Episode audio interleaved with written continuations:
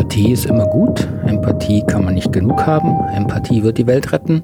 Darum geht es in der heutigen Episode im Podcast Gewaltfreie Kommunikation und Persönlichkeitsentwicklung mit meiner Wenigkeit. Mein Name ist Markus Fischer. Ich freue mich sehr, dass Sie wieder mich eingeschaltet haben, mich runtergeladen haben oder wo auch immer Sie diesen Podcast hören.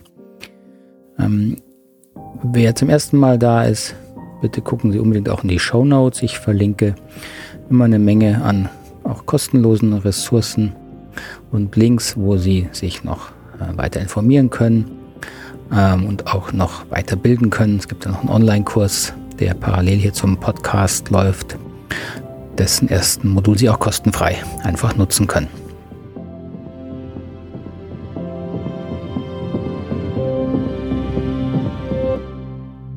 Also zum Thema Empathie. Die Hoffnung, dass Empathie ähm, doch per se das Beste ist, das, was man haben kann und man davon nicht genug haben kann. Ähm, das ist erstmal naheliegend und auch verständlich. Ähm, vor allen Dingen, wenn man natürlich ähm, zum ersten Mal erlebt, wie gut Empathie tut, wenn man eigene Themen hat, eigene Probleme hat und man die jemand erzählt und man wirklich merkt, wie unglaublich wohltuend, hilfreich und klärend es ist. Wenn jemand äh, einem wirklich zuhört, ganz offen zuhört und sich traut, in allen Tiefen und Untiefen der eigenen Gefühlswelt mit einzusteigen und klärend zu unterstützen und man danach ähm, wirklich sich besser versteht und vielleicht sogar das eine oder andere Problem äh, lösen kann oder zumindest ein Lichtstreifen am Horizont sieht. So, das ist natürlich eine wunderbare Geschichte die da passiert. Und dafür ist natürlich die Empathie die Basis, die Voraussetzung und auch die Methodik, ähm, die hilft. Aber Empathie an sich, diese Fähigkeit, dass wir uns in die äh, Innenwelt eines anderen Menschen hineinversetzen können und des, dessen Perspektive einnehmen können, nicht nur rational, sondern eben auch emotional verstehen können. Ähm, diese Fähigkeit per se ist sozusagen äh, wie ein Hammer, den kann man nutzen, um einen hilfreichen Nagel in die Wand zu schlagen oder jemanden auf den Finger, um ihm weh zu tun. Denn Empathie als ähm, Methodik, als, ähm, als Technik, als unterstützende Hilfe ähm, ist eben sehr abhängig davon, aus welcher Haltung heraus und aus welcher Entwicklungsebene man heraus sie anwendet. Und dieses Thema Entwicklungsebenen begegnet Ihnen ja immer wieder hier im Podcast Gewaltfreie Kommunikation, weil mir eben besonders wichtig ist, dass wir uns mit der Entwicklung der Haltung ähm, beschäftigen. Und wenn man sich mit Entwicklung von Haltung beschäftigt, muss man erstmal verstehen, welche äh, verschiedenen Haltungsebenen es überhaupt gibt. Und da verwende ich hier ja immer das äh, ein vereinfachtes Modell, das so, äh, sag mal, grob fünf bis sechs Stufen ähm, verwendet, wo man eben versteht, dass ähm, auf all diesen Ebenen man eine sehr unterschiedliche innere Haltung hat und die eben dann auch Wirkungen auf die Empathie hat. Hier nur noch mal kurz zur Erinnerung. Wir gehen ja auf, aus von einer ähm, der frühesten ähm, Ebene, Entwicklungsebene oder Bewusstseinsebene, durch die wir als Menschen durchwachsen. Ähm, durch nach der Geburt äh, sind wir noch eine Weile in diesem verschmolzenen Zustand, wo wir noch gar nicht wirklich trennen können von Innen- und Außenwelt, bezeichne ich auch manchmal als magischen Zustand, weil wir uns da eben noch sehr verbunden sehen mit allem, ohne darüber ein Bewusstsein zu haben natürlich. Danach kommt die egozentrische Bewusstseinsebene, da entwickeln wir eben unser Ich so langsam, da entwickelt sich dann auch langsam die Sprache, mit der wir dieses Ich ausdrücken. Wir grenzen uns also langsam von der Umwelt ab. Und wenn man da gesund hindurchwächst, ähm, entsteht, kommt die nächste Form der, der Bewusstseinsebene, wo sich eben dieses ähm, Zugehörigkeitsgefühl zu unseren Mitmenschen ähm, verstärkt entwickelt und bewusst wird vor allen Dingen. Das ist dann die sogenannte konformistische Bewusstseinsebene, wo das vor allen Dingen um Thema Zugehörigkeit geht. In dieser Zeit, das beginnt auch recht früh äh, und hält die ersten vielleicht ein, zwei, drei Jahre an. Das heißt halt an, also da entwickelt man diese Ebene, ähm, lernt man eben auch die ganzen sozialen Gepflegenheiten, die Regeln, die Normen. Gepflegenheiten habe ich gesagt? Gepflogenheiten heißt das. die Regeln und Normen der Gesellschaft ähm, und erstmal natürlich der Familie, in der man lebt. Deswegen ist das die konformistische Phase, also die Anpassung Ähm, das hat eben auch eine positive Seite, nicht nur die oft so negative, die man da so mit verbindet. Und nach dieser konformistischen Phase ähm, setzt dann langsam unser, unser Ratio ein, sich zu entwickeln, unser Verstand äh, entdeckt, dass er die Welt einteilen kann, empirisch untersuchen kann, mit, mit Gesetzen, also mathematischen Gesetzen untersuchen kann. Die Empirie wird wichtig. Ähm, die Rationalität ist auch die, äh, die Entwicklungsebene, die Bewusstseinsphase, die erstmals verschiedene Perspektiven ähm, wirklich versteht und anwenden kann. Also mit Perspektiven meine ich, dass wir eben lernen, dass, und dass mein Gegenüber eine andere Perspektive hat, um auf die Welt zu schauen, als ich selber. Und wenn ich das gelernt habe, dann kann ich, lerne ich eben auch mich bewusst in diese Perspektive hineinzusetzen und, wie man dann sagt, aus dessen Augen die Welt zu sehen. Ähm, das gehört auch zu dieser Ebene der rationalen Bewusstseinsebene hinzu. Und als ähm, fast letzte Ebene, in der wir als äh, erwachsen gelten, das ist dann die sogenannte pluralistische Ebene oder die ähm, relativistische Ebene. Das ist die Entwicklung, wenn wir dann lernen, dass unsere Rationalität und die Empirie eben nicht alles ist im Leben, sondern dass der Mensch eben auch noch aus äh, Gefühlen, Emotionen ähm, besteht, dass er ein Sinnsucher ist, dass er sich mit Transzendenz beschäftigt, dass die Welt als Ganzes verstehen will und einen Sinn sucht. Das lässt sich eben rein rational dann wiederum nicht fassen. Ähm, und, äh, auf dieser Ebene erleben wir dann auch oder können wir ein Gefühl für äh, die Gemeinsamkeit aller Menschen erleben. Das heißt, hier ist auch diese Form von Gleichheit aller Menschen ein wichtiger Faktor, der, der mit dieser Be Bewusstseinsebene eben entstehen kann. So diese beiden Ebenen, Rationalität und die sogenannte pluralistische Ebene, das sind so die, die wesentlichen Ebenen, die wir in unserer westlichen äh, Kultur erreichen, die äh, wir dann quasi als erwachsen bezeichnen, was aber nicht heißt, dass wir darauf stehen bleiben müssen, kann man natürlich, aber es geht eben auch noch weiter. Es, man weiß, dass heute auch eine nächste Ebene schon vorhanden ist, eine sogenannte integrale, integrierende Ebene, ähm, die sich eben dadurch auszeichnet, dass wir ähm, aus dort heraus alle anderen Ebenen davor äh, wahrnehmen und ähm, auch uns darin erkennen, dass wir da jeweils Licht- und Schattenseiten entwickeln, also auch den Wert dieser Ebenen ähm, zum ersten Mal wirklich in der Gesamtheit in Betracht ziehen können und da eben auch Bewusstheit darüber entsteht, dass wir überhaupt durch solche Bewusstseinsebenen hindurchwachsen. Denn wenn wir drinstecken in diesen Bewusstseinsphasen, in diesen Entwicklungsebenen, sind wir eben so ein bisschen wie der Fisch im Wasser. Da erkennen wir nicht, in was wir schwimmen, sondern das erkennen wir immer erst, wenn wir die, diese Ebene hinter uns lassen. Dann können wir sehen, aha, da war ich ja sehr konformistisch eingestellt und jetzt bin ich in der nächsten Ebene, die ich aber selber erstmal wieder nicht wahrnehme.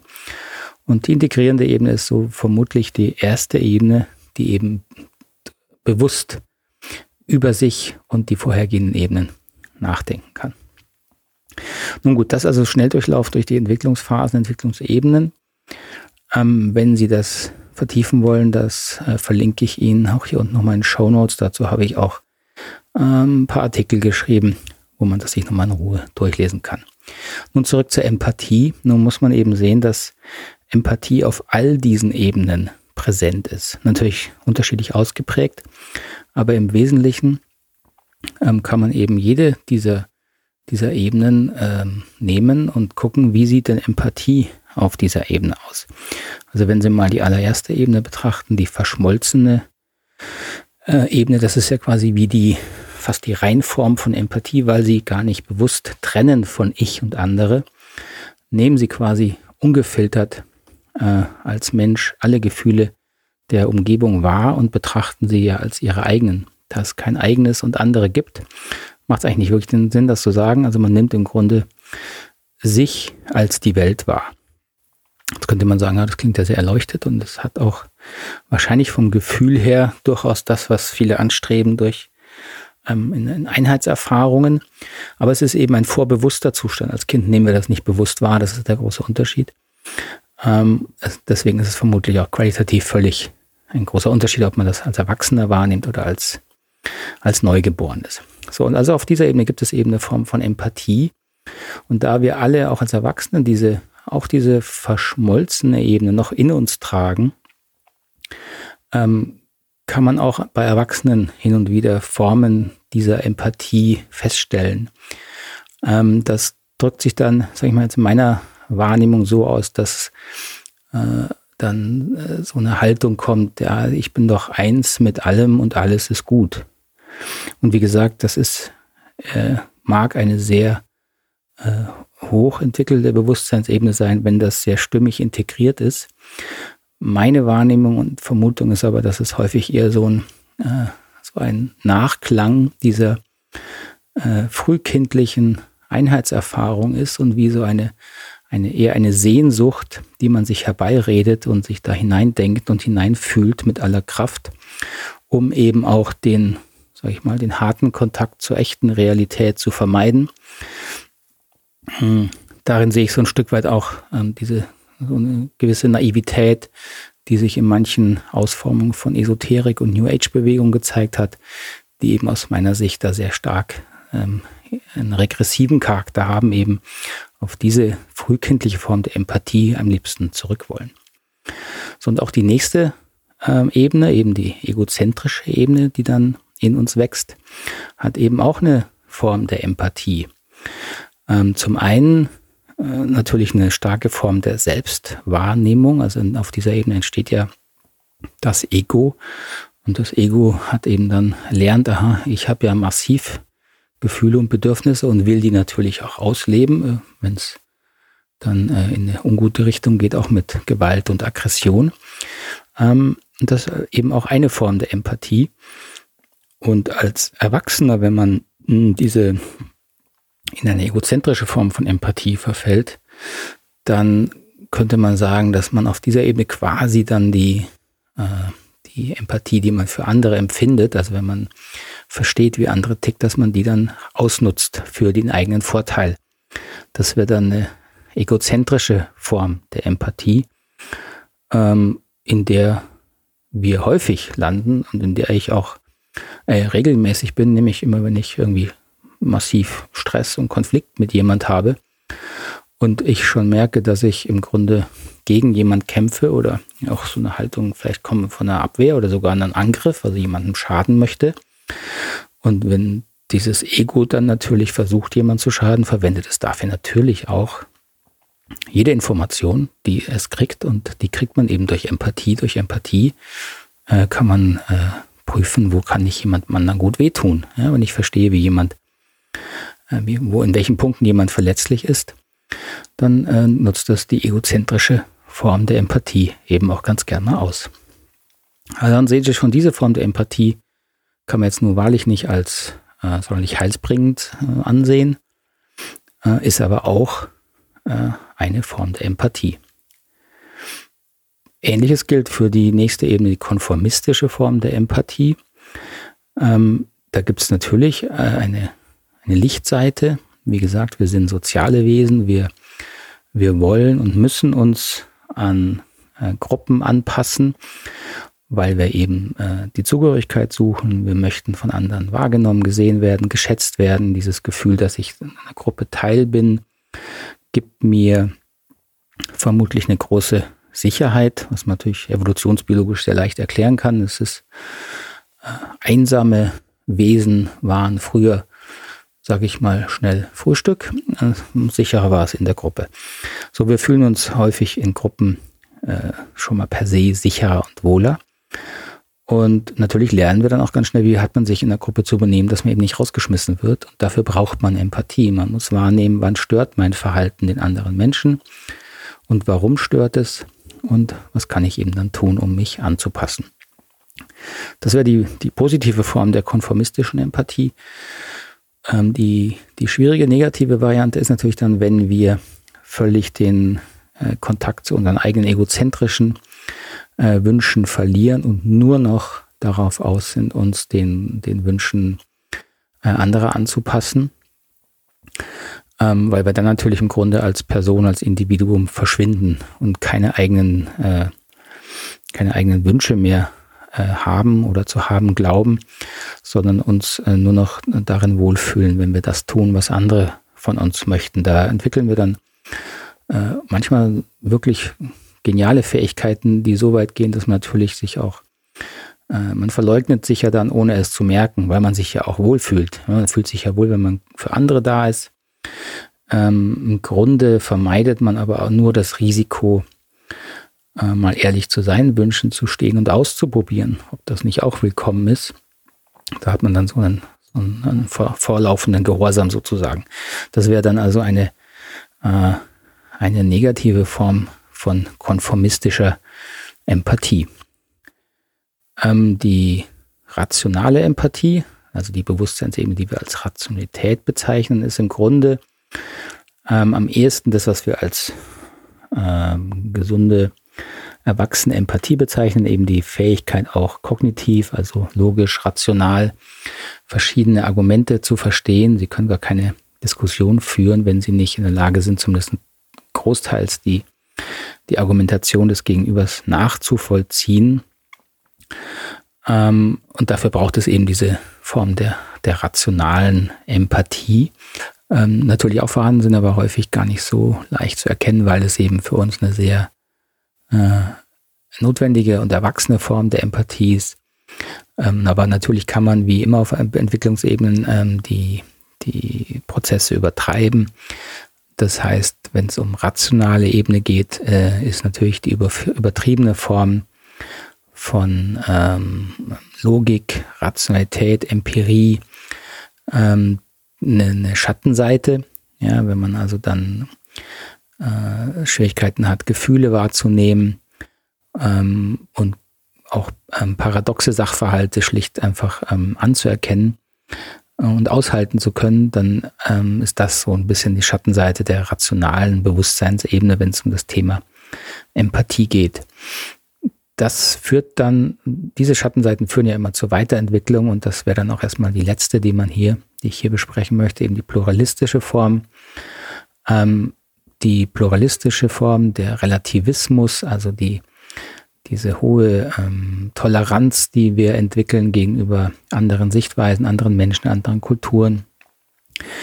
Ähm, das natürlich die für viele und für mich auch eine, eine wieder höchste Form der Empathie, weil wir eben aus, einer, aus dem Bemühen, andere Menschen wirklich äh, zu verstehen und zu akzeptieren und zu tolerieren, weil wir sie als trotz allen Unterschieden eben in, ihrer, in ihrem Menschsein wahrnehmen wollen mit den gleichen Sehnsüchten, Wünschen, Bedürfnissen, die wir ja im Grunde auch haben.